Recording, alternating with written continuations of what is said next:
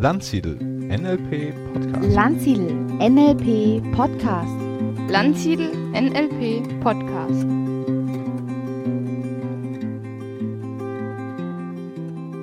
Liebe Dagmar, ich grüße dich. Hi Ralf.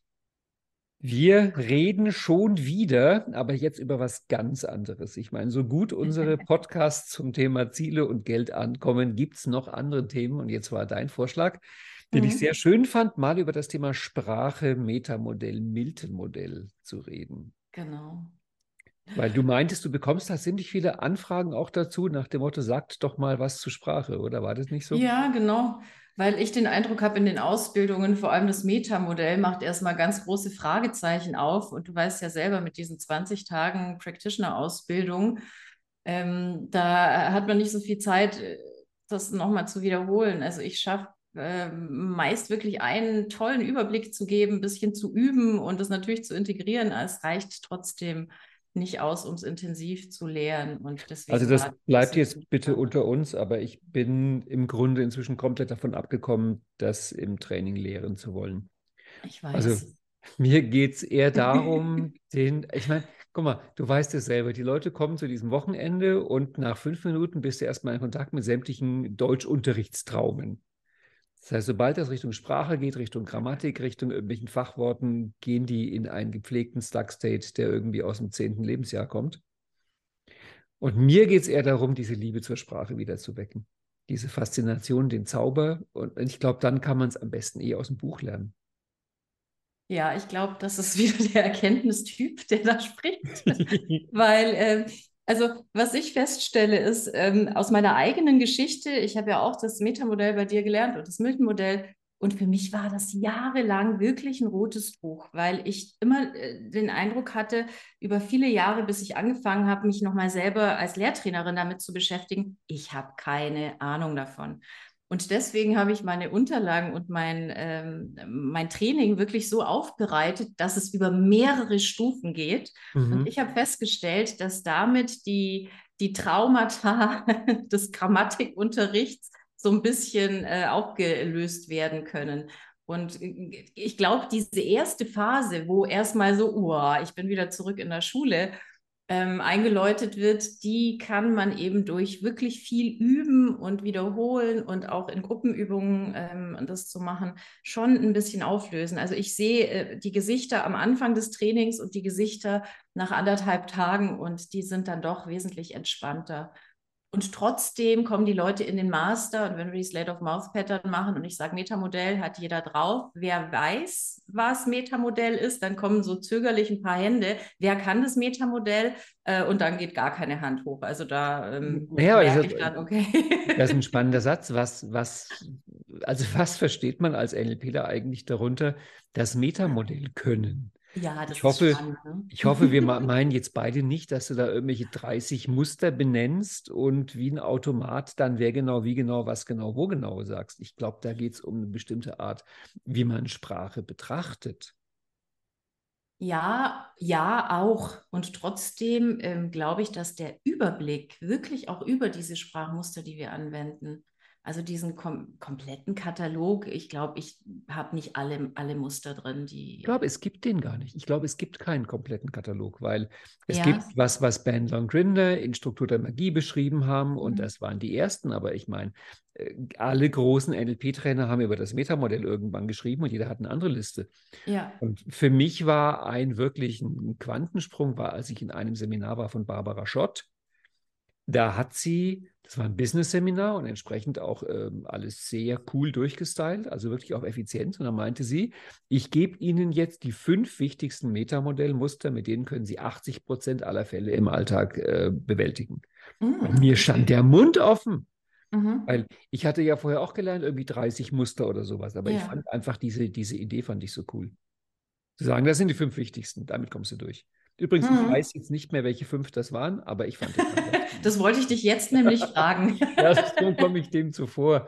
Also eines war, eines war das Warum mit dem Ausrufezeichen. Also sie hätte die auch anders benannt und so. Mhm. Das heißt, jemand sagt was und ein anderer sagt, warum? Ja. das war für sie irgendeine Art von, von da stand ein Metamodell, ein Dingsbums dahinter. Und das hat mich angeregt, auch immer mehr zu kürzen und inzwischen zu sagen, ich mache mit den Leuten ein bis zwei Tage eigentlich entspannt spielerische Übungen, wo es nur darum geht, zu verstehen und zu spüren, dass Sprache nicht Wirklichkeit ist. Mhm. Mhm. Ja, ich überlege jetzt gerade, ähm, ich, ich kann mir schon vorstellen, dass man mit fünf Mustern auch durchkommt und trotzdem finde ich spannend, die Muster, also ich, ich halte mich natürlich auch an, an Bandler Grinder und ich glaube, O'Connor ist das zweite Buch, äh, Gelungene Kommunikation und die zwei Bücher habe ich zusammengebracht.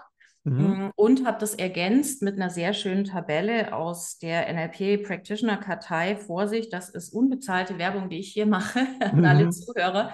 Ähm, ich ich, ich habe diese Tabelle nochmal ergänzt. Also ich, ich arbeite mit diesen drei Quellen und ich finde schon, dass wenn, also ist auch mein eigenes Metaprogramm, ne, diesen Überblick einfach mal zu mhm. haben und wie du schon sagst, das ist mit Sicherheit kein, kein vollständiger Überblick und trotzdem erstmal für mich so ähm, zu sehen und zu wissen, okay, es gibt da so ein paar Dinge, auf die kann ich ganz bewusst achten, weil ich ich ähm, möchte ja, wenn ich mit Sprache arbeite, dann auch bewusst darauf achten, bis ich es tatsächlich erstmal verstehe und auch unbewusst mhm. das dann integriert wird. Und was ich festgestellt habe in, in deinem Training, ich glaube, du machst es einfach anders, weil es geht bei den Leuten ähm, über diese über diese Übungen, die du machst, nicht mhm. nur zum Metamodell, sondern auch sonst, dadurch, dass du es permanent anwendest, geht es in eine unbewusste Kompetenz über.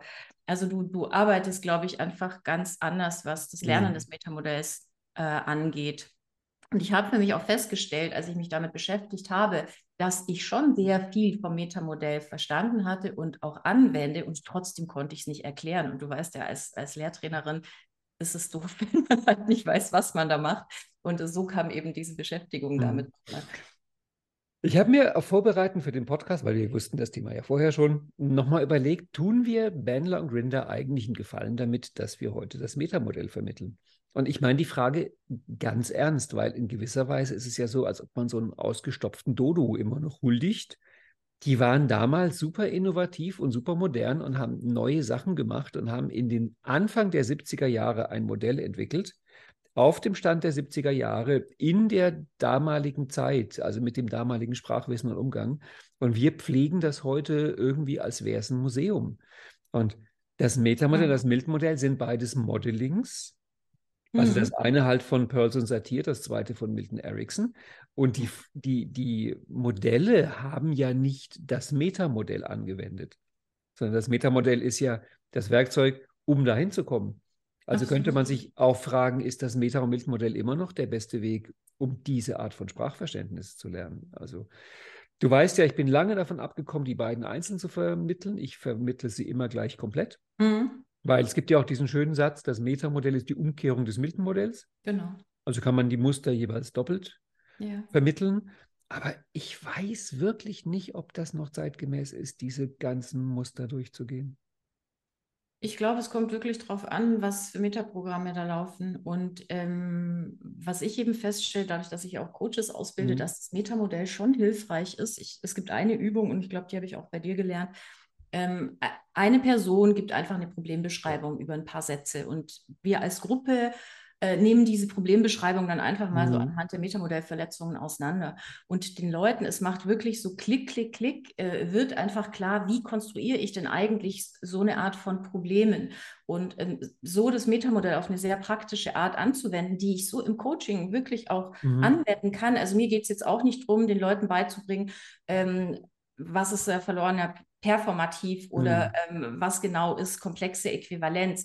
Ich mhm. sage denen immer, wenn ihr es anwenden könnt, mir geht es nicht darum, dass ihr die Begrifflichkeiten ja. ähm, runterrattern könnt. Na? Da hat keiner was davon. Aber dass ihr, wenn ihr es hört, wisst, ah, okay, hier geht es um einen unvollständigen Vergleich oder hier werden einfach Dinge zusammengebracht, die nicht zusammengehören. Gerade fürs Coaching ähm, ist es äh, sehr relevant, da eben hinzuhören. Und ich glaube schon, aber vielleicht ist es wirklich auch meine eigene mhm. Brille, wenn ich einmal verstehe, was da im Hintergrund läuft, also wie diese Dinge zusammengebracht werden, dass es schon hilft, da leichter rein reinzukommen. Wenn, wenn, wenn ich es viel geübt habe, irgendwann über ein paar Jahre, klar, dann läuft es von selbst. Nur erst mal zu verstehen, was machen denn so eine Leute eben wie ähm, Satir und Pearls? Also wie genau haben die denn in ihren Coachings oder in ihren Therapiesitzungen mhm. mit den Leuten ähm, diese Erfolge auch ähm, erreicht? Finde ich schon spannend. Das Fragewort ist spannend. Wie genau haben die das erreicht? Ähm, ich gehe halt mehr eine Ebene drunter noch, warum haben die so Sprache eingesetzt? Und mhm. ich glaube, dahinter ist halt eine bestimmte Art von, von Sprachverständnis. Mhm. Wenn ich mir überlege, ich meine, gut, Anfang der 70er waren wir beide noch nicht in der Coaching-Szene unterwegs, sondern haben äh, uns angefangen mit Sprachen zu beschäftigen, auf eine sehr rudimentäre Art. genau. Aber trotzdem die Welt, in der wir aufgewachsen sind und die Welt, in der das Metamodell entstanden ist, da wurde Sprache anders eingesetzt als heute. Ich meine, wenn mhm. du guckst, 2022 haben wir jetzt. Wir leben in einer Welt, in der Sprache, also gerade seit ein paar Jahren in den aktuellen Krisen, wird Sprache auf eine Art eingesetzt, wo ich finde, dass wir dringend was zu tun haben als NLPler, mhm. Leute aufzurütteln und zu mhm. sagen, bitte unterscheide zwischen irgendwelchen künstlichen Sprachwelten und der wirklichen WAKOK-Welt wären ganz viele von den, gut, aber da muss ich dir recht geben, ich wollte, hätte beinahe gesagt, ganz viele von diesen alten Metamodellsachen sind doch inzwischen eigentlich Allgemeinwissen, aber leider nicht. Nee. Viele Leute glauben immer noch an Sprache. Ja. Und das ist für mich die Grund, Grund, Grundlage, auf die Bandler und Grindr und alles andere aufbaut. Die Landkarte ist nicht das Gebiet, Sprache ist nicht Wirklichkeit. Dieser schöne alte Satz von Alfred Graf Korzybski, die und das ist das Ziel, was ich gerne in diesen ein, ein zwei Tagen vermitteln möchte. Sprache, Sprache als Abbild der Wirklichkeit, oder was genau meinst du? Ja, Sprache mhm. ist nicht Wirklichkeit, Sprache ist Abbild der Wirklichkeit. Und du weißt ja, ähm, ich habe ja darüber auch ein Webinar gegeben, über diese, nach meiner Meinung, postmoderne Verirrung, wo die das halt wieder quasi zurückdrehen ja. und sagen, Sprache ist Wirklichkeit. Da wird ja oft vom Sprechakt geredet und davon, dass man jemand mit Sprache Gewalt antun kann. Also im Grunde ist es das komplette Gegenteil dass die sagen, Sprache ist Wirklichkeit. Und da, wirst du halt dann vor Triggerworten bewahrt und, mhm. bewahrt und ähnliches, weil in diesem Denken ein Wort genauso verletzt wie ein Messer. Und da stellen sich mir alle Nackenhaare auf. Und das ja. sehe ich als die Grundidee. Ja, da, da stimme ich dir auch absolut zu. Ja. Ähm, und, und trotzdem ähm, muss ich es ja auf irgendeine Art lernen. Und ja. ich, also ich glaube, mein Anspruch ist wirklich in diesen anderthalb Tagen, meist habe ich so anderthalb Tage für das Metamodell, diese Sensibilität erstmal äh, mhm. zu vermitteln und natürlich auch dein Ansatz, ne? also Sprache ist ein Abbild der Wirklichkeit, nicht die Wirklichkeit und auch mitzukriegen, wie konstruiere ich denn meine Welt? Also mhm. wie konstruiere ich meine Welt, wie konstruiere ich aber auch meine Probleme? Und, und damit zu kriegen, okay, wenn ich einfach auf eine andere Art äh, meine Probleme betrachte und das einfach auch mal analysiere, was mache ich denn sprachlich an, an, an Metamodellverletzungen, damit dieses Problem überhaupt existieren kann, dann mhm. kann ich natürlich auch den Schritt weitergehen und im Außen ähm, damit experimentieren. Wie reden die Leute in meinem Umfeld? Wie redet mein Partner, meine Partnerin? Wie äh, reden die Politiker? Was machen die Medien da einfach sprachlich? Also ich glaube, es sind so mehrere Schritte, bis man da hinkommt, wirklich ähm, auf einem Niveau, wie, wie, wie du mhm. mit Sprache arbeitest. Ich glaube, da sind die meisten noch weit weg. Und äh, trotzdem in die Richtung zu kommen, ähm, dass, dass ich sagen kann, okay, wenn ich was lese oder wenn ich was höre äh, innerhalb der Medien, dann kriege ich einfach mit, was die sprachlich machen, damit bei mir überhaupt ein bestimmtes Gefühl, ein bestimmtes Bild, eine bestimmte Welt existieren kann. Um so mal ein Spontanmodeling anzufangen, würdest du wirklich sagen, du, du hast das für dich gelernt über die Metamodellmuster, in denen du die gelernt hast? Ich habe sehr viel gelernt, als ich es dann wirklich nochmal selbst für mich aufbereitet habe. Mhm. Da ähm, habe ich festgestellt, okay, für mich war dieser Überblick wichtig und wirklich dieses Mitkriegen, wann genau wird ein einzelnes Muster angewendet, was genau macht dieses Muster. Für mich hat es schon nochmal viel gebracht. Und ähm, ich kann mich jedoch erinnern, als ich es das erste Mal gelernt habe, dass es für mich wirklich hochkomplex war und ich es auch hm. nicht richtig verstanden hatte. Also für mich hat da einfach die Übung gefehlt und deswegen, ich würde gerne an alle, die jetzt Practitioner machen oder auch Practitioner gemacht haben, wirklich nochmal appellieren, wenn hm. ihr das Metamodell nicht verstanden habt oder den Eindruck habt, ich weiß nicht genau, wie man damit arbeitet, ich kann euch nur ähm, ans Herz legen, beschäftigt euch nochmal damit. Also bei mir hat es irgendwann Klick gemacht, Das fand ich äh, schon sehr erleichternd mitzukriegen, okay, ah, okay, so funktioniert das. Und für mich war eben dieser Überblick unglaublich wichtig. Mhm. Da funktioniert ja jedes Gehirn ein bisschen anders. Würdest du sagen, weil ich bin da wirklich der Freak an dieser Stelle, das, das wissen wir beide, mein Umgang mit Sprache, aber würdest du sagen, dass du wirklich vor NLP geglaubt hast, Sprache ist Wirklichkeit? Mehr. Weil mehr. ich war da nie drin in dem Film. Also ich Hm. weiß, bei mir ist da was schiefgegangen in der Jugend, dass ich diese Verwechslung, die hat sich bei mir nie wirklich installiert. Und drum hatte ich die ersten Jahre, wie ich NLP-Trainings gegeben habe, ich hatte wirklich enorme Schwierigkeiten bei Metamodell, Mhm. weil mir diese Erfahrung abging, Sprache mit Wirklichkeit komplett zu verwechseln. Mhm. Und darum finde ich gerade sehr spannend, dich jetzt mal zu fragen. Mhm. Das heißt, du warst da schon mehr drin. Du hast Worte für Wirklichkeit gehalten, oder? Ich glaube ja, ich glaube ja. Also für mich war es schon auf jeden Fall nochmal sehr erhellend und ich glaube, das wäre es nicht gewesen, wenn ich auch auf dem Film gewesen wäre wie Mhm. du, dass ich vorher schon wusste, das ist nicht Wirklichkeit. Also für mich war es schon nochmal ein Schritt weiter, Mhm. auf jeden Fall. Und ich merke auch bei den meisten Teilnehmern, dass es schon wirklich nochmal was macht, mitzukriegen, ähm, wie rede ich, vor allem wie redet auch mein Umfeld und gerade wenn es auch um Konflikte geht. Also was macht denn mein Gegenüber, um einfach auch auf eine gewisse Art zu manipulieren und bei mir ein bestimmtes Gefühl hervorzurufen. Also da äh, sieht man die Aha-Effekte wirklich in den Augen der Leute. Ich hatte das große Glück, dass ich in den letzten vier Jahren in der Schule wirklich einen exzellenten Deutschunterricht hatte von zwei verschiedenen Deutschlehrern, beides Beziehungstypmänner, die, die im Grunde das bei mir gelöst haben, das Thema. Also die hatten, Mm. die hatten so einen, zum einen Lust, mit Sprache zu spielen, also war wirklich ein Spielzeug, aber auch so viel Verständnis dafür vermittelt, dass ich halt also es war halt dieser, dieser eher künstlerisch-poetische Ansatz, dass ich quasi einen und denselben Sachverhalt auf beliebig viele Arten in Sprache abbilden kann. Also wie kann ich es darstellen? Als Roman, als Lied, als Gedicht, wie auch immer. Und dadurch war klar, dass es da eine lockere Verbindung gibt zwischen der Wirklichkeit Mm. und der Sprache. Und dann haben wir damals auch, also ich meine, äh, wobei du hast eigentlich auch ein bayerisches Abitur, Ja. aber ich bin immer noch der Meinung, das sind die besten, die es überhaupt gibt, die bayerischen Abiture. Also wir haben zum Beispiel auch ähm, Zeitungsartikel gelesen und uns im Deutschunterricht überlegt, was könnte wirklich dahinter stehen, was könnte dahinter verborgen sein, wie könnten Dinge manipuliert werden. Ich weiß, das ist heute alles nicht mehr so. Mm, Aber an mm. dieser Stelle, das ist, glaube ich, das einzige Fach, wo ich sagen muss, ich habe wirklich von der Schule profitiert. Und darum bin Ja. ich halt der Freak in der Show, weil dann, wenn ich es vermittle, kommen zu mir Leute, die an Deutschunterricht schlechte Erinnerungen haben. Und für mich war das immer der Höhepunkt jeder Schulwoche, mein Deutschunterricht. Also ich Ja, ich- breit grinsend und glücklich drin gesessen. Ich hatte sogar Deutsch-Leistungskurs. Ich auch, ich auch. Und wenn ich jetzt so zurückdenke, ähm, ich glaube, dass ich sogar sehr ähm, bewusst, doch ich, ich wusste schon, dass, äh, dass Ja. äh, Sprache nicht die Wirklichkeit ist, weil ich sehr viel Zeit in meiner Kindheit auch darauf verwendet habe, mich in Büchern zu versenken, gerade weil es eben nicht die Wirklichkeit äh, war. Und ich glaube, an, an dem Gedanken habe ich schon Ja. festgehalten. Und ehrlich gesagt, es ist spannend, dass du dich daran erinnerst, was du ähm, im, im, im Deutschkurs gemacht hast äh, in der Kollegstufe.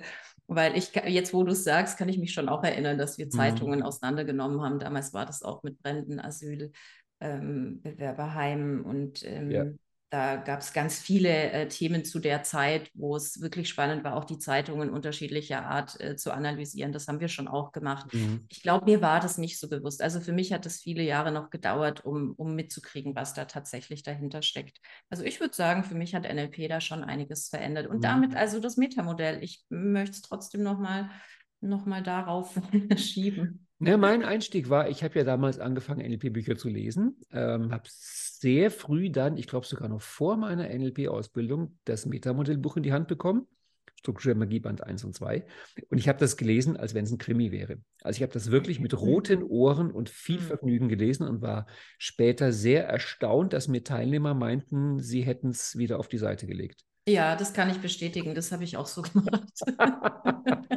Ist, das kann, glaube ich, wirklich nur ein Erkenntnistyp sagen, dass dieses Buch, äh, diese Bücher äh, Krimis sind, weil ich fand die wahnsinnig hakelig zu lesen. Also ich habe es mir dann irgendwann doch mal angetan und aber ich setze leider auch den Ja. Frame schon bei den Teilnehmern, dass ich sage, lest diese Bücher, versucht es zumindest. Du Ja, weißt, okay. versuchen ist eine hypnotische Botschaft, die heißt, es gelingt nicht. Ja, ich weiß. Aber du hast dich durchgearbeitet. Ich habe mich irgendwann durchgearbeitet. Als Mhm. Krimi habe ich es, glaube ich, trotzdem nicht Aber betrachtet. mehr so der Handlungstyp, ne? Es macht zwar keinen Spaß, aber ich ziehe das jetzt durch. Ich glaube, ich habe Alpha-Reading Ja. gemacht oder so. Ja. Ich fand das wirklich spannend, weil ich bekam plötzlich die ganzen Worte für das, was ich halt vorher so ein bisschen nebenbei konnte. Also halt, das wurde vorhin Mhm. schon gesagt, verlorenes Performativ, transderivationale Suche, komplexe Äquivalenz. Es ist halt die Stelle, wo Bandler und Grinder noch mal kurz einen wissenschaftlichen Anspruch hatten. Das muss man einfach sagen. Die ersten zwei, drei Bücher sind die, wo die wirklich versucht haben, die Linguistik weiterzubringen. Also im Ja. Grunde kommt NLP daher. Es ist der Versuch, die Qualität von, von äh, Pearl, Satir, Bateson und so weiter, Ericsson, deren Qualität sprachlich abzubilden. Ja, und das wissen viele ja gar nicht, ne? Also, dass Gründer äh, Linguistikprofessor war und dass Ja. wirklich die Grundlage des NLP ist, dass die ähm, Therapiesitzungen transkribiert haben und anhand dieser Protokolle, dieser Transkripte ähm, versucht, äh, ich sag wieder versucht, ne, herausgefunden haben, ähm, Metamodell lässt grüßen, herausgefunden haben, ähm, wie Satir und Pearls und auch Milton Erickson arbeiten mit ihren Klienten. Also, dass, dass das die Grundlage ist, wenn man da mal zurückdenkt, ich meine, das ist Ja. 50 Jahre her, das ist schon spannend. Und da, finde ich, wird dem Metamodell so ein bisschen Unrecht getan, wenn man sagt, wir lehren das nicht mehr, weil ich finde, das ist Basis. Das, äh, ja, das ist wie wenn ich eine, eine, eine Sprache lerne und ähm, weiß aber gar nicht, ähm, mit welcher Schrift die Mhm. geschrieben wird. Das finde ich, ich, Ich stimme, schon wichtig. ich stimme dir zu und auch nicht. Also ich glaube, dass das, was das Metamodell vermittelt, ist nach wie vor wirklich die Grundlage von NLP. Ich glaube nicht, dass du im NLP wirklich gut wirst, wenn du das nicht drauf hast. Die Frage ist nur, ob das, wie sie es damals vermittelt haben, ob das noch die aktuelle Form ist, es zu vermitteln. Aber äh, guck mal, wenn du, wenn man überlegt, in den 70er Jahren, gerade auf dem Hintergrund von Psychoanalyse, was damals war, da wurden Mhm. Worte für Wirklichkeit genommen. Mhm. Da wurde ja das analysiert, das war ja echt und man hat sich in der Sprache bewegt und der Analytiker hat die Sprache gedeutet. Und da zu sagen, es ist nur ein Abbild, das war eine Revolution. Also das war, das war umwälzend. Und darum waren ja diese Leute wie Pearls und Satir und Milton Erickson auch so ein bisschen, hatten einen merkwürdigen Ruf, heute würde man vielleicht sagen, umstritten, Ja. weil sie halt anders mit Sprache umgegangen sind. Aber der Erfolg gab Mhm. ihnen recht. Sie haben sich halt nicht verzaubern lassen von den Worten ihrer Klienten. Ich meine, das wissen wir beide. Die kommen, die bringen drei, vier Triggerworte, Schuld, Gefühle und ähnliches. Und sofort geht der Film los. Und sich da klar zu machen, es ist nur Sprache, es ist nur Worte. Also ich Ja. halt, ich stimme dir komplett zu. Ich glaube, das Metamodell, Metamodell und die sinnespezifische Wahrnehmung, das sind die beiden Grundsachen, auf denen alles im NLP aufbaut. Und wenn du Mhm. das nicht hast, kannst du die ganzen irgendwie raffinierten späteren Formate, Metamirror, äh, Reimprinting, wie die alle heißen, das ist alles wackelig. Ja, genau. wirklich. Das steht da nicht wirklich. Es Weil das. L, das L ist halt Ja. berechtigt, neurolinguistisches Programmieren. Ja, Wir arbeiten genau. mit Sprache, ist unser Werkzeug. Genau, genau. Und äh, gerade auch, ähm, wir reden jetzt viel über das Metamodell, ähm, um, um, um Milton einfach auch nochmal mit reinzubringen, weil du gerade auch gesagt hast, man kann ähm, nicht gut NLP machen, wenn man diese beiden Modelle nicht drauf hat. Was ich auch irgendwann festgestellt habe, gerade auch wenn, wenn ich Formate durchführe. Also ich Mhm. brauche ja auch das, das Milton-Modell, um überhaupt diesen Raum aufmachen zu können bei, äh, bei den Klienten oder auch in den Trainings, ne? wenn man, wenn wir eine Demo oder so machen. Einfach, dass ich diese Innenwelt überhaupt ähm, zulassen kann, ähm, also be, be, be, äh, öffnen kann, sage ich Mhm. jetzt mal, nicht zulassen, sondern öffnen kann.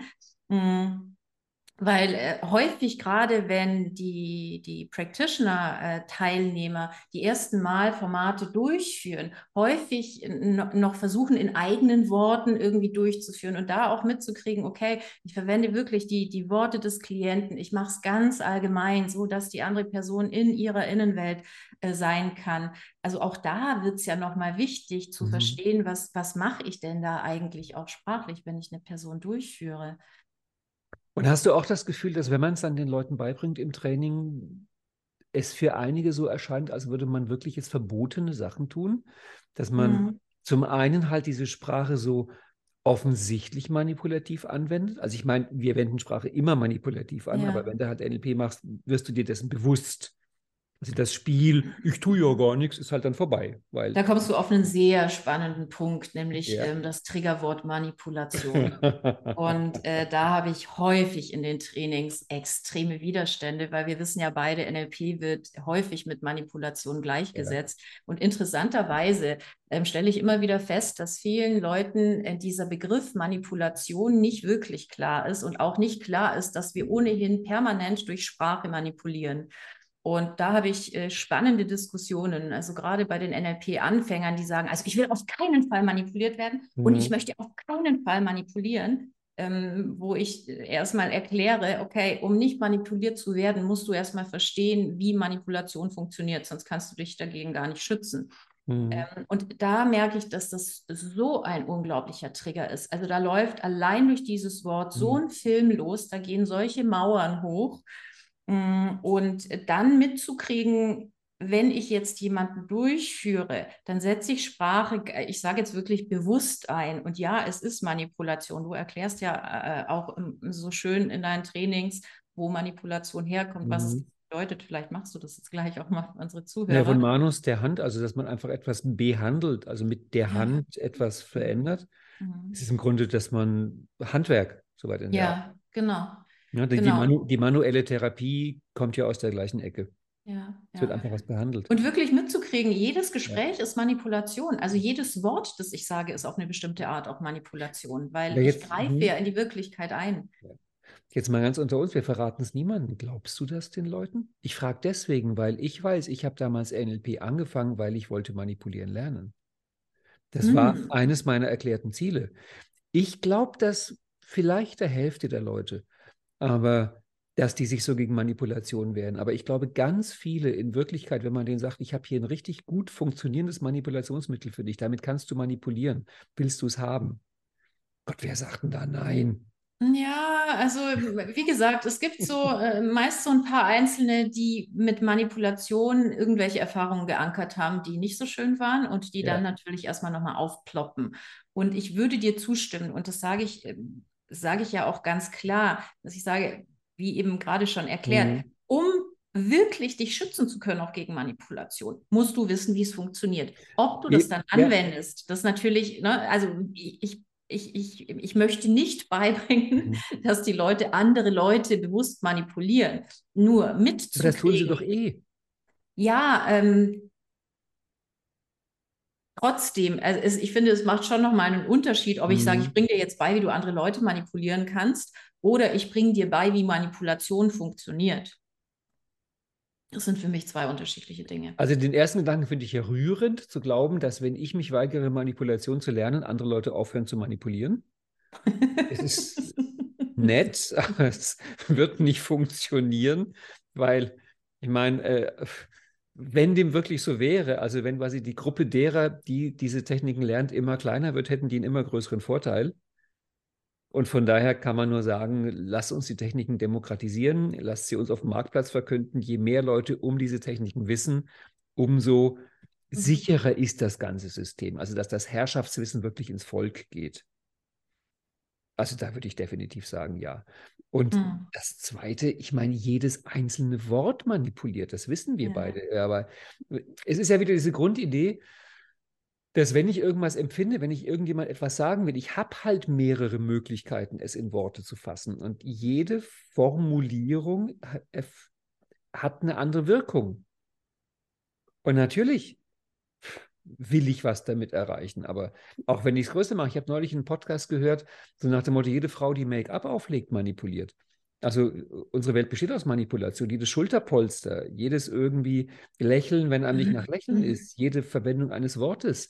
Und Mhm. ich, ich habe mit dem Wort Manipulation immer schon meine Schwierigkeiten gehabt. Kennst du die Definition von Frau Birkenbiel dazu? Sag sie gerne mal. Mhm. Wenn ich sie höre, weiß ich vielleicht, welche Die fand ich ist. auch so. Frau Birkenbiel meinte immer, wenn ich jemanden dazu bringe, etwas zu tun, was er tun will, nennt man es Motivation. Und wenn Mhm. ich jemanden dazu bringe, etwas zu tun, was der nicht will, nennt man es Manipulation. Aber sie meinte, die ich. Techniken wären dieselben. Es geht nur Ah. darum, ob ich mit dem Willen oder gegen den Willen des anderen arbeiten. Aber das, zu sagen, Motivation und Manipulation ist dasselbe, das fand ich schon auch immer ziemlich Das finde ich auch spannend, weil ethisch ist ja schon nochmal äh, der Hintergrund ein anderer. Also jemanden dazu, ich glaube, das ist das, was, was andere ähm, Ja. Leute dann auch oft so triggert, ne? Dieses, ich, ich bringe jemanden dazu, etwas zu tun, was er eigentlich mit nicht möchte. Das heißt, ich mache eine Grenzverletzung auf gewisse Art und Weise. Und ich glaube, das ist das, wo es für viele so ein bisschen knopselig auch wird. Und ja, wenn wir ganz ehrlich sind, ne, also ich möchte mit meinem Freund ins Kino gehen und der möchte nicht und ich mache ihm den, den Film besonders schmackhaft, ist genauso Manipulation. Und da vielleicht auch doch bewusst zu machen, wo wir ohnehin schon manipulieren äh, und vor allem halt mitkriegen, wenn der andere uns in einen Film schleppen will, den wir nicht wollen und wie er uns diesen Film schmackhaft macht, ist ja dann doch auch wieder gut zu wissen. Sag mal, Ja, lass- also ich stelle lass- fest, dass ja. das Wort Mhm. Manipulation einfach unglaublich polarisiert. Lass uns auf dieses dünne Eis gehen. Also ich meine, gönnen wir dem ein paar Minuten. Ja. Ich meine, du weißt ja auch, momentan gesellschaftlich, Nudging. Mhm. Das Mhm. heißt, es gibt eine Gruppe von Leuten, die der Meinung sind, dass sie wissen, was gut wäre. Beispiel Energiesparen, Klima, Umweltschutz, was weiß ich. Da kommen wir auch her aus dieser Richtung. Und natürlich sind die dafür, dass man bestimmte Dinge auf eine bestimmte Art formuliert. Also mit Ja. erneuerbare Energien, wo man sich fragt, was ist eigentlich genau erneuerbar oder so weiter. Das ist ja Mhm. alles Wortspiele. Mhm. Oder dass dann eben halt von Atomkraft statt von Kernkraft gesprochen wird. Das ist auch sehr Mhm. spannend. Also die quasi die Experten sagen Kernkraft und die Grünen haben irgendwann mal Atomkraft eingeführt, weil es halt das quasi schlimmere Wort ist, sowas in der Richtung. Ja. Oder dass aus dem GAU, der ist ja der größte anzunehmende Unfall, irgendwann der Super-GAU geworden ist, was eigentlich genauso, weniger, genauso wenig geht wie das Wort extremer, weil sie auch ein Extrem beschreibt. Das heißt, Mhm. alles das sind ja verbale Manipulationen, aber sie werden gemacht im Dienste des Guten. Mhm. Ja, wir sind uns halt einig, dass wir die Umwelt schützen müssen. Deswegen werden dafür Worte eingesetzt, die zutiefst manipulativ sind. Da Mhm. hat niemand was dagegen von diesen Leuten. Also wir kommen, sobald wir mit dem Wort Manipulation arbeiten, kommen wir in eine sehr spannende ethische Diskussion, die eigentlich auf den Punkt hinausläuft, ich weiß, was wirklich gut ist und du weißt es nicht. Genau, und da sind wir ja mitten im Guru-Bullshit, ne? Da sind wir im Also, Guru-Bullshit und da sind wir mitten in der Manipulation, mitten in der Sprachmanipulation. ja. Und von daher habe ich wirklich Schwierigkeiten, Leuten zu glauben, die sagen, ich will nicht manipulieren. Weil wenn die die Möglichkeit hätten, angenommen, dafür zu sorgen, dass die Leute ab jetzt weniger CO2, äh, also manche sagen ja verbrauchen, das wäre die Lösung, also weniger CO2 produzieren, dann glaube ich, wären sie alle bereit, bestimmte Worte dafür zu verwenden. Ne? Mhm. Weil du es mitbekommen hast, äh, dass Christian Lindner nannte jetzt die erneuerbaren Energien Freiheitsenergien. Also Ah, wir sind halt einfach umgeben. Also eine der ersten Sachen in der Richtung habe ich vor vielen Jahren, glaube ich, bei Wolf Schneider gelesen, wo er meinte, das Wort ähm, Atommüllentsorgung wäre so eine Manipulation, weil es tut so, als wären wir die Sorgen los. Oder auch ein Mhm. ganz altes Wort, auch von Wolf Schneider, ist das Wort Schwangerschaftsunterbrechung Ja. statt das Wort Abbruch. Weil Ja. Unterbrechung klingt so, als könnte man weitermachen an der Stelle. Ja. Also diese Wortmanipulationen, die sind Jahrzehnte alt. ja, das ist richtig. Und die werden natürlich auch von all diesen gutmeinenden Menschen gebracht. Und ich glaube, da komme ich wieder zu dem Punkt, äh, wo das NLP-Modeling herkommt. Die Geisteshaltung zeigt sich halt in den Worten.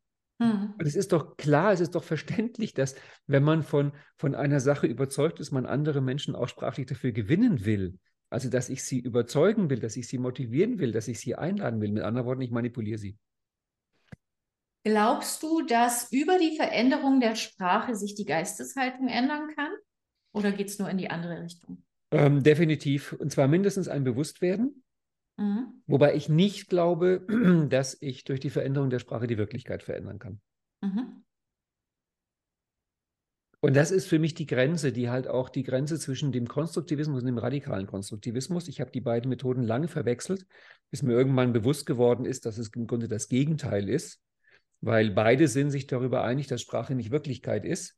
Oder es einen Unterschied gibt zwischen Sprache und Wirklichkeit, aber die Konstruktivisten sagen halt, Sprache sollte ein möglichst gut funktionierendes Abbild der Wirklichkeit sein. Und die radikalen Konstruktivisten sagen, dass wir durch Sprache Wirklichkeit erschaffen. Ja. Und das ist im Grunde ist es das Gegenteil voneinander. Mhm. Und sich das Bewusstwerden von Sprache ändert die Welt komplett. Du lebst in einer völlig neuen Welt. Mhm.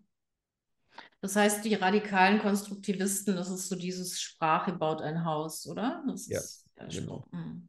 Und weißt du, das, das Ganze ist so alt. Ich liebe die, äh, die Lord Peter-Krimis von Dorothy Sayers. Ich weiß nicht, ob du sie kennst. Ach, du hast es schon erwähnt. Ich Ja, habe mal angefangen, ja. Mhm. Traumhafte Krimis, äh, die sind geschrieben äh, in der Zeit zwischen den Weltkriegen. Also Ja. echt altes Zeug. Und da gibt es eine Folge, also einen Band, wo Lord Peter in einer Werbeagentur anheuert, verdeckt, um einen Mordfall zu ermitteln. Und irgendwann zu Hause ganz stolz berichtet, er hätte jetzt gelernt, dass wenn es von einem Getränk heißt, es wäre mit Birnen gemacht, dann würde reichen, wenn quasi eine Birne auf 100 Liter drin ist. Und ich finde das so putzig, sich klar zu machen. Also ich hoffe mal, dass heute niemand mehr auf so was reinfällt, dass du glaubst, wenn da eine Birne drauf gemacht ist, heißt mir, ich sehe an deinem Gesicht, dass du was Ja, sagen willst. Mir fällt gerade ein super Beispiel ein, weil Ja. das ist ja dieses hausgemacht und selbstgemacht. Ja. Das sind ja auch äh, gerade in der Gastronomie.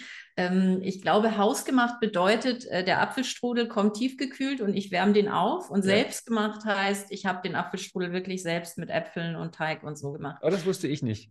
Ja. Und Das das, wusste auch, ich nicht. finde ich, ein schönes Beispiel dafür, wie man da schön an der Nase rumgeführt wird. Na, und sich einfach klar zu machen, ich meine, diese, diese Lord Peter-Krimis sind 100 Jahre alt inzwischen. Mhm.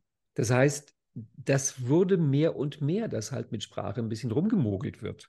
Ja. Dass wir halt wissen, ich habe das ja neulich auch im Newsletter geschrieben, wenn es heißt Joghurt mit Erdbeeren, Mhm. dann kannst du eine Erdbeere nehmen für 100 Kilo Joghurt und das stimmt trotzdem. Absolut. Und das, glaube ich, darum geht es, mitzukriegen, dass Sprache ist nicht Wirklichkeit, es ist immer ein Abbild der Wirklichkeit. Also es Mhm. ist auch, es ist auch nicht möglich, mit Sprache Wirklichkeit zu schaffen. Mhm. Ich bringe ja auch gerne das Beispiel mit dieser biblische Geschichte, 2000 Jahre alt, von dem Vater, der die beiden Söhne in Weinberg schickt.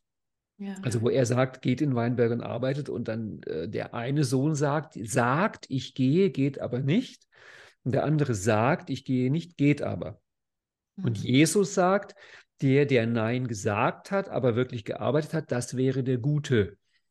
Das heißt, Mhm. er bringt da schon diese Idee, dass wir nicht drauf gucken sollen. Im Grunde, Bandler zitiert eigentlich so gesehen Jesus, dass wir Mhm. nicht gucken sollen, was einer sagt, sondern wir gucken, was einer tut. Was einer tut. Also das ist uraltes Zeug. Hm. Ja, das Für kommt mir als Handlungstyp ja. sehr entgegen, ne? Also Ja. guck, guck, was der andere macht, nicht was er sagt. Für mich ist es eine magische Vorstellung, dass Sprache Wirklichkeit ist. Ich weiß noch, ich bin mal, mal als Kind so eine Mischung gehabt aus äh, Lachen und Erschrecken, als ich in Gegenwart meiner Oma rief ich aus, ich werde verrückt. Und meine Mhm. Oma ganz entsetzt, beruf's nicht. Ah, okay. Das heißt, die, die lebte noch in dieser Welt, dass wenn ich es ausspreche, also quasi wie Voldemort, Ja. der dessen Ja. Name nicht genannt werden darf, Ja. indem ich es ausspreche, schaffe ich Wirklichkeit. Und das ist, glaube ich, diese Verklebung zwischen Sprache und Mhm. Wirklichkeit. Mhm. Mhm. Sehr schönes Du, Beispiel. nachdem wir uns jetzt hier äh, im Grunde 40 Minuten drüber streiten, obwohl wir das Gleiche wollen, ich glaube, wir machen sogar dieselben Übungen mit den Leuten, oder? Was, Ähm, machst sehr wahrscheinlich, sehr wahrscheinlich, weil ich auf jeden Fall eine Übung ja von, von dir übernommen habe. Das ist, glaube ich, die mit der äh, Analyse des Problems oder Analyse des Ziels, sprachliche Analyse Mhm. des, des Problems, sprachliche Analyse des Ziels.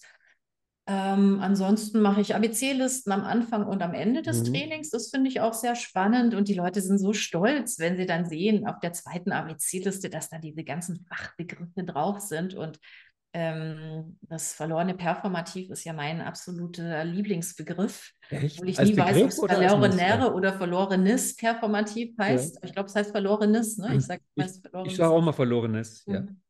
Äh, dein Genau. Lieblingsbegriff oder dein Lieblingspattern? Es ist mein Lieblingsbegriff, weil für mich sind diese, diese Metamodellbegriffe, ich habe zwar Deutsch LK gemacht und trotzdem muss ich ganz ehrlich sagen, also so Gra Ja. Grammatikunterricht und ähnliches fand ich ganz schräg, fand ich ganz schlimm.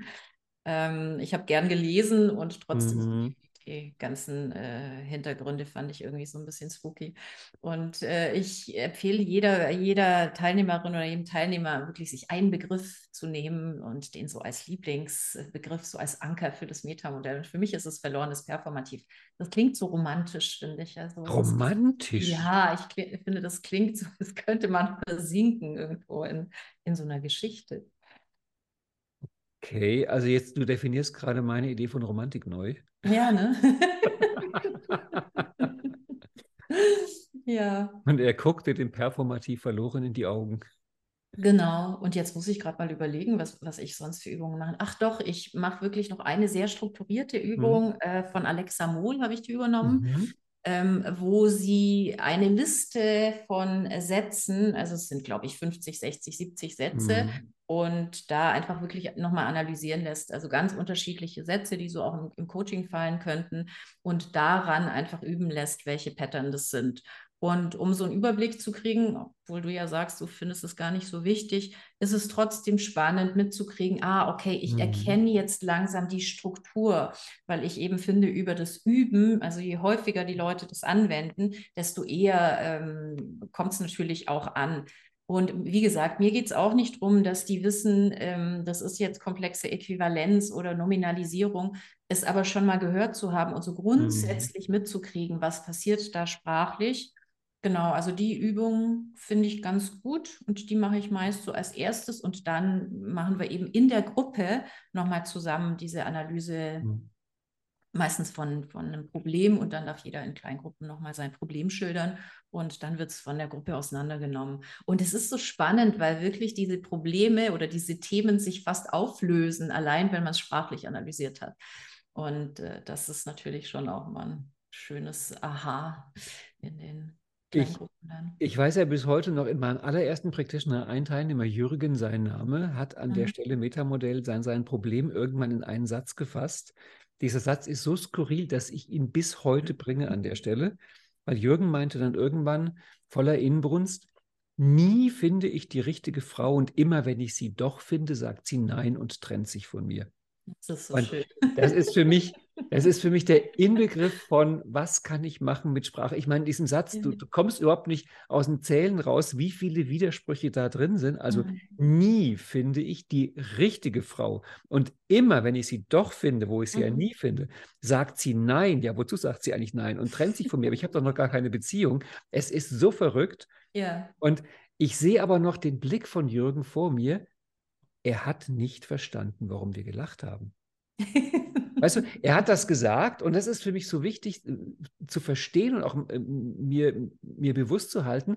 Für ihn war das ein korrektes Abbild seiner Innenwelt. Das war Ja. die Welt, in der er gelebt hat. Und es war für ihn auch komplett ohne Widerspruch. Also es waren da keine Paradoxien drin. Das war sein Leben, in dem er war. Nie finde ich die richtige Frau und immer wenn ich doch eine finde, trennt sie sich von mir. Darf ich die in Zukunft in meinen Trainings, darf ich das in meinen Trainings nehmen? Ich möchte den Satz so gerne. Selbstverständlich. Selbstverständlich. Ich verweise natürlich auf Jürgen aus deinem Practitioner-Training Ja. von wahrscheinlich vor 20 Jahren oder so. Nee, das Ja, ist sogar noch länger her. Das geht fast auf die länger. 30 Jahre zu. Wow. Und ich glaube, darum geht es. Und ich ich glaube, da sind wir uns auch einig, dass man Mhm. halt irgendwann auch im inneren Dialog solche Sätze entdeckt. Mhm. Man mitkriegt, wie beschreibe ich mir selber mein Problem in meiner, in meiner inneren Hypnose. Ja, und ähm, gerade wenn ich vielleicht in so einem Problemzustand gerade bin, ne? Ja. Und mir wirklich äh, klar mache, okay, was mache ich da gerade? Nie finde ich die richtige Frau. Und ich habe halt irgendwann das Metamodell gelernt und weiß, äh, nie Mhm. ist einfach eine Generalisierung, äh, ein Universalquantor. Ähm, was, was sagt es denn aus? Also was kann ich damit machen? Welche Fragen kann ich mir stellen, um das aufzudröseln? Klar, wenn wir uns dessen so bewusst sind, dann haben wir das Problem nicht. Und trotzdem glaube ich, ähm, wenn die Leute lernen, da so ein bisschen einzutauchen, dass sich wirklich viele Dinge, also dass, dass, dass wir Mhm. anfangen können, über uns zu lachen, wenn halt so ein Satz im Inneren kommt. Ne? Und das wäre eigentlich so mein Wunsch, dass wirklich jeder das Metamodell einmal lernt und äh, sich da selbst einfach auch mithelfen kann. Wobei ich ja empfehle, dass man in so einem Fall die Sachen aufschreibt. Also ich glaube, es ist viel verlangt, wirklich viel. Also äh, Ja. selbst auf dem Niveau, auf dem wir spielen, ist es, glaube ich, schwierig, sich im Problemstate beim inneren Dialog so zu dissoziieren. Deswegen ist immer mein Tipp an die Leute, schreib dein Problem auf.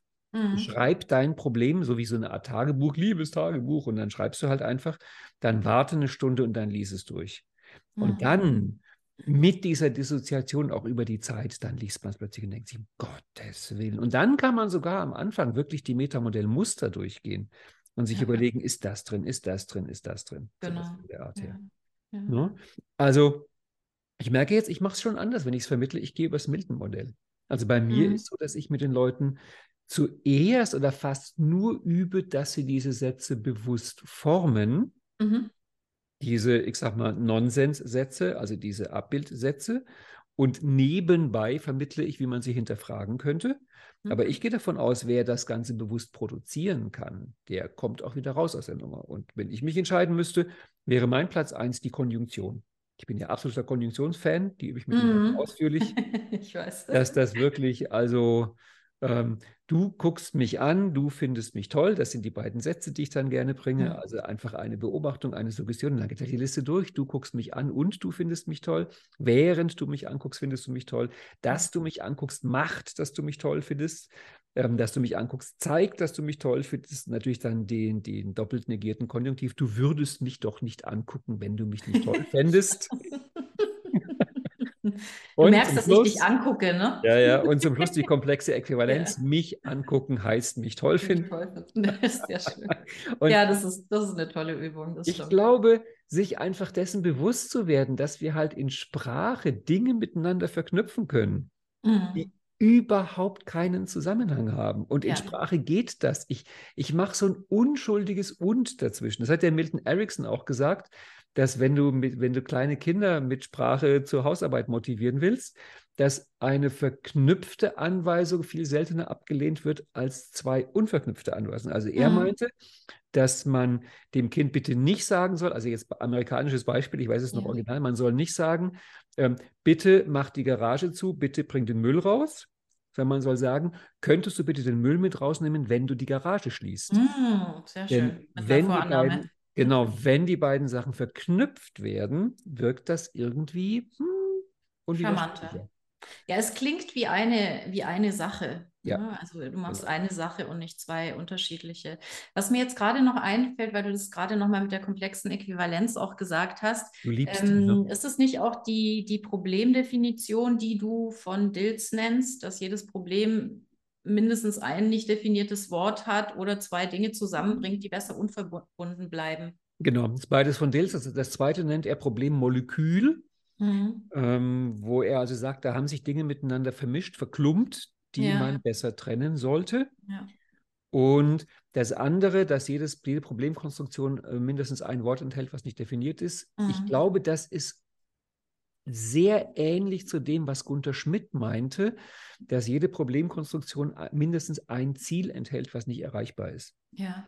Weil ja klar ist, wenn ich das Ziel nicht definiere mit WACOG, mit Kriterien, ist es ja unerreichbar.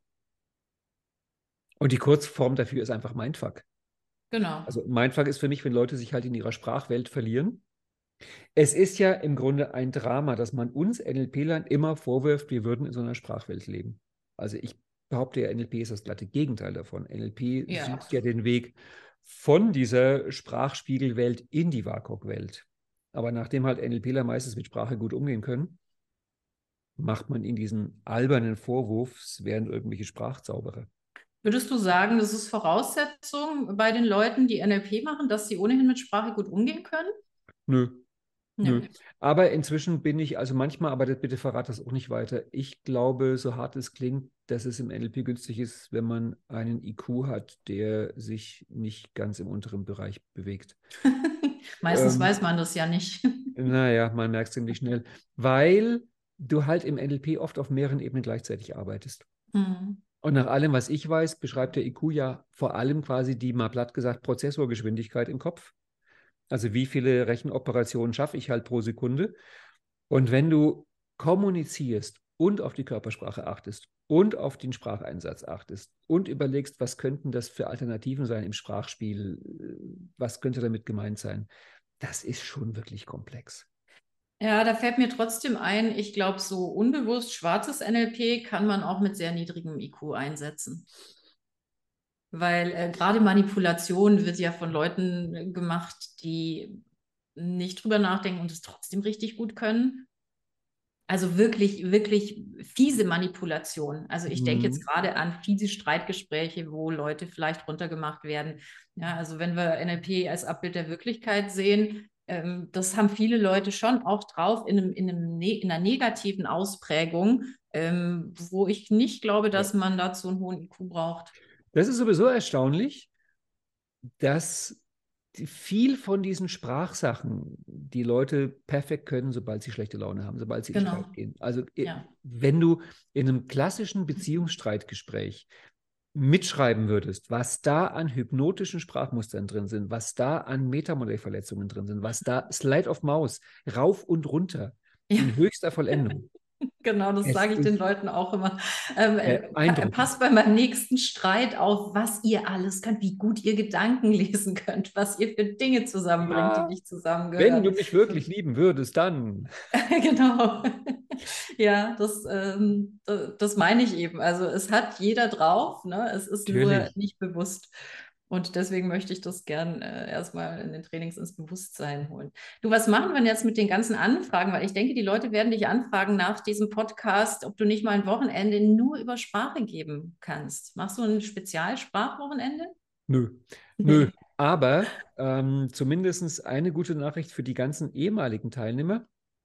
Ich werde jetzt, weil, also ich glaube, das unterscheidet uns. Ähm, ich glaube inzwischen nicht mehr, dass man das Meta- und Milton-Modell adäquat in einem vernünftigen Zeitrahmen im Training vermitteln kann. Hm. Also überleg mal, wie Bandler und Grinder angefangen haben, war das Metamodell der einzige Inhalt, den sie vermittelt haben. Das heißt, die haben quasi eine komplette NLP-Ausbildung nur über Sprachmuster gegeben. Ah, Und ja. je mehr andere Sachen dazu kamen, desto geringer wurde der Teil. Aber die haben ja weitergemacht mit Leuten, die das alles schon konnten. Hm. Das heißt, im Grunde könntest du problemlos 20 Tage allein über Metamodell und nochmal 20 Tage über Milton-Modell machen. Äh, Text, ich habe ich hab in einem Kurs neulich mal einen Text analysiert. Ich habe, glaube ich, noch nie so sehr eine Gruppe gespalten wie mit dieser Textanalyse, weil die Mhm. einen meinten, es war ungefähr das Genialste, was sie je in ihrer NLP-Ausbildung Mhm. hatten, wirklich diesem Text mal mit dem Metamodell auf den Grund zu gehen. Und die anderen meinten noch fünf Minuten länger und sie brechen die Ausbildung ab. Ja. Und befragt nach dem Hintergrund kommt eigentlich immer der Deutschunterricht. Hm. Also Hm. welche Erfahrungen habe ich im Deutschunterricht gemacht mit Textanalyse und waren die gut oder waren die schlecht oder waren die erträglich oder waren sie katastrophal Ja. und so weiter geht's. Ja. Aber ich glaube, man kommt um eine lange Übungszeit nicht drum rum. Hm. Es muss über Wochen und Monate gehen und darum plane ich im Augenblick eher einen fortlaufenden Kurs, der aber erst irgendwann nächstes Jahr losgehen wird. Hm. Hm. Also das Wochenende im Practitioner soll dafür der Auftakt sein. Und der Rest gibt den Kurs. Ja, und trotzdem ist die Welt nicht mehr die gleiche, wenn man das Metamodell mal gelernt hat, finde ich, oder Meta- und Milton-Modell zusammen. Du Ich hoffe. kannst nicht mehr einfach irgendwelche, irgendwelche Gespräche ähm, mitverfolgen. Also ich muss gerade an eine Teilnehmerin denken, die, wir haben am Freitag Metamodell gemacht und sie hat das Mhm. ganze Wochenende mit ihren Freundinnen Metamodell angewendet und sie meinte so, sie hat ihre Freundinnen noch nie so wahrgenommen wie an diesem Wochenende. Ihr wurde so viel bewusst durch die Anwendung des Metamodells. Ähm, ich weiß nicht, ob sie ihren Freundeskreis dann gewechselt hat. äh. Genau, Thies Stahl. Thies Stahl hat mal irgendwann geschrieben, das Metamodell wäre die beste Möglichkeit, um alle Freunde zu verlieren. Ja. Da, da ist was dran, weil wenn du privat mit einem zusammen bist, der jede Formulierung hinterfragt. Mhm. Das, ich meine, vorhin, wie ich bei dir zweimal meinte, versuch's ist halt diese äh, hypnotische Suggestion, du schaffst es nicht. Einmal unter NLP-Lern ist das lustig, aber wenn wir jetzt hier jeden unserer Sätze gegenseitig analysieren würden, da wäre kein Gespräch Ja. möglich. Ja, ja, die Warnung gebe ich auch äh, wirklich mit raus nach dem Training. Also, dass äh, sie vorsichtig sind und jetzt nicht die Leute so auf die ähm, Ja. Dings spannen, auf die, wie sagt man denn, auf die, das Folterbrett spannen und wirklich die ganze Zeit jetzt nur noch reinpieksen, sondern es ein bisschen vorsichtig anwenden, weil es doch auch äh, ja schon zu, zu Spannungen führen kann, Ja. wenn plötzlich gespiegelt Ja. wird, äh, wie Sprache verwendet wird, wie man Sprache verwendet in, in einer Und- Beziehung zum Beispiel. Ja. Um dann nochmal die Bibel zu zitieren, äh, wer, ohne, wer von euch ohne Schuld ist, werfe den ersten Stein. Also Mhm. auch wenn du das Metamodell kannst, wird es dir einfach nicht gelingen. Also es ist ja quasi per Definition, dass wir das WAKOK nicht in Sprache abbilden können. Das heißt, Mhm. jeder Satz per Definition enthält eine Metamodellverletzung. Wir müssen halt nur gucken, wie viel davon ist erträglich. Aber wir Ja, ja. können, also es gibt einen Satz, ich glaube, der ist sogar aus diesem Buch ähm, Metasprache und Psychotherapie, also Struktur Magie Band 1, dass Mhm. halt das Wort Tisch hat nichts Tischhaftes an sich. Und das Wort Tisch beschreibt eine sozusagen unendliche Menge verschiedener Tische. Mhm. Und in dem Wort Tisch bilde ich eine Kategorie ab. Mhm. Nicht einen konkreten Tisch. Immer eine Übung, die ich manchmal mit Leuten mache, ist, dass ich zu Beginn sie bitte, denk mal an einen Hund. Ja. Und dann weise ich sie darauf hin, dass das, woran sie gedacht haben, hat wahrscheinlich eine Größe, es hat eine Farbe, es hat möglicherweise auch eine Rasse. Und dann sage ich denen, nein, nein, nein, stopp, ich habe nur gesagt, denk an Hund. Ohne Größe, ohne Rasse, ohne Mhm. Farbe. Und dann ist Ja. klar, das geht nicht. Das ist einfach unmöglich. Ja. Also jedes Wort manipuliert, jedes einzelne Wort manipuliert. Die Sprache Mhm. ist, glaube ich, unser größter Fluch und größter Segen, den wir als Menschen haben. Dass wir Mhm. halt sowas können, so ein Abbild der Wirklichkeit bauen. Ja. Es ist Leidenschaft, es ist pure Leidenschaft. Ja, ja, mir fällt gerade ein, ich habe gestern mir Avatar angeguckt und äh, das spielt ja in einer ganz anderen Zeit und in einer ganz anderen Welt und äh, nur kurz zum Schluss. Mh, er, der, der Hauptdarsteller fliegt dann auf so einem Flugtier und äh, sie weist ihn an und sagt, denke einfach nur dran, was dieses Tier machen soll. Und ähm, er hat einfach Chaos im Kopf und dieses Mhm. Tier fliegt dann hoch und runter und hoch und runter. Und äh, dann fiel mir auch wieder ein, okay, wir, wir glauben, dass Anweisungen gesprochen werden müssen. Und da ging es einfach nur allein darum, das zu denken. Und diese Ja. Abbildung dessen, aber was er gedacht hat in der Wirklichkeit, war ähm, genau das, was mit Worten sonst passiert. Dass wir etwas aussprechen, was einfach nur das Abbild unseres Inneren ist. Und da hat eben das Tier diese Funktion der Worte übernommen und hat Mhm. sein Chaos abgebildet und ist wild rumgeflogen. Das war ganz spannend. Ich überlege, wenn wir an der Stelle weitermachen, wir könnten diesen und den letzten Podcast miteinander verbinden, weil natürlich, was jetzt anstünde, wäre das Thema, das hattest du im Ziele-Podcast auch angedeutet, wohlgeformte Formulierung. Ja, Also, ja. welchen Unterschied macht es, wenn ich mein Leben ändern will, wenn ich ein Problem angehen will, wenn ich ein Ziel erreichen will, wie ich es formuliere? Und da könnte man im Grunde, so vielleicht als Preview, Mhm. sich auch mal drüber unterhalten, das, da schmelze ich ja immer dahin, wie Handlungstypen solche Themen abbilden. Ja, Also das ist ja, fand ich auch spannend. Ziele und Sprache. Das Mhm. ist ja so eine Art wie Handlungstypen, die, die die Veränderungsprozesse abbilden. Da denkt man ja, man schnallt ab. Also ich bringe gerne das Beispiel, wie ich frisch in Berlin war, einsam in meiner Wohnung saß und meine Handlungstyp Oma zu mir am Telefon meinte, geh doch einfach raus und such dir ein hübsches Mädchen. Ja, Und mir in dem Augenblick wirklich so, so tief bewusst geworden ist, wie simpel Ursache, Wirkung eins nach dem anderen die Sprachlandkarte von Handlungstypen ist. mhm. Also wenn du da in einer unordentlichen Wohnung bist, sagen die einfach, dann räum doch einfach schnell auf. genau. Und das ist Einfach, genau, einfach. schnell, einfach schnell auf. Räum doch einfach schnell mal auf. Da Dann ist alles drin. Räume Ja. auf und mach's einfach. Dann hast du es hinter dir. Dann Genau. freust du dich. Ja, ja, spannend. Das können wir sehr gern machen. Vielleicht machen wir rüber mal einen Podcast. Auch Mhm. die Idee, wie halt im Beziehungsbereich, im Handlungsbereich und im Erkenntnisbereich durch Sprache abgebildet wird. Weil im Grunde ist das für mich die Essenz, was man lernt, wenn man Metamodell und Bildmodell lernt, dass man sich halt ich komme nochmal auf das Beispiel von vorhin. So wie ich lerne, ich kann denselben Sachverhalt als Sonett, als Volkslied, als Hexameter, als freie Rede, als Sachtext abbilden, kann ich halt auch abbilden im Beziehungsbereich, im Erkenntnisbereich, im Handlungsbereich, auf Spiraldynamik Orange, auf Grün, auf Gelb. Das sind alles Abbilder. Hm. Und je nachdem, welches Abbild ich nehme, komme ich zu anderen Ergebnissen. Ja, Und in meiner Welt geht es darum, das best funktionierende Abbild dieser unbegreiflichen Wirklichkeit zu finden. Ich glaube nicht, dass wir die Wirklichkeit erschaffen durch Sprache. Wir sind keine Götter. das ist richtig. Noch ein schönes Schlusswort. Ich glaube, das war ein schönes Schlusswort. Eigentlich müsste man jetzt noch einen Sprachwitz bringen. Mir fällt einer nur ein, wo es um, um die verschiedene Verwendung von Worten gibt. Irgendwie Mhm. zwei Frauen unterhalten sich, sagt die eine zur anderen so seufzend, alle Männer sind verschieden und darauf die andere, meiner noch nicht. Sehr schön. Du weißt ja, ich kann mir keine Witze merken, deswegen Ja. an der Stelle werde ich äh, ganz, ganz still, weil für mich, Ja, ich kenne den Witz und trotzdem kann ich wieder drüber lachen, weil ich ihn schon wieder vergessen hatte. Genau. Schöne. Ich habe noch einen zweiten in der Richtung. Ähm, da springt auch die Rechtschreibhilfe dann automatisch an. Das ist dieses, kennst du auch diese Menschen, die Redewendungen immer falsch verwenden? Die nerven wie Drahtseile. Ja, genau. Sehr gut. Okay, dann hören wir damit auf. Ich danke dir sehr. War mir Ich danke dir, Ralf. Ich hoffe, wir haben ganz viele jetzt motiviert, sich mit Metamilden und sonst was zu beschäftigen. Ich Und dann machen wir das gespannt. nächste Mal die Kombination aus Ziele und Sprache. Darauf freue ich mich. Mm, Genau, Bis dahin. Dagmar. Bis dann, tschüss. Tschüss.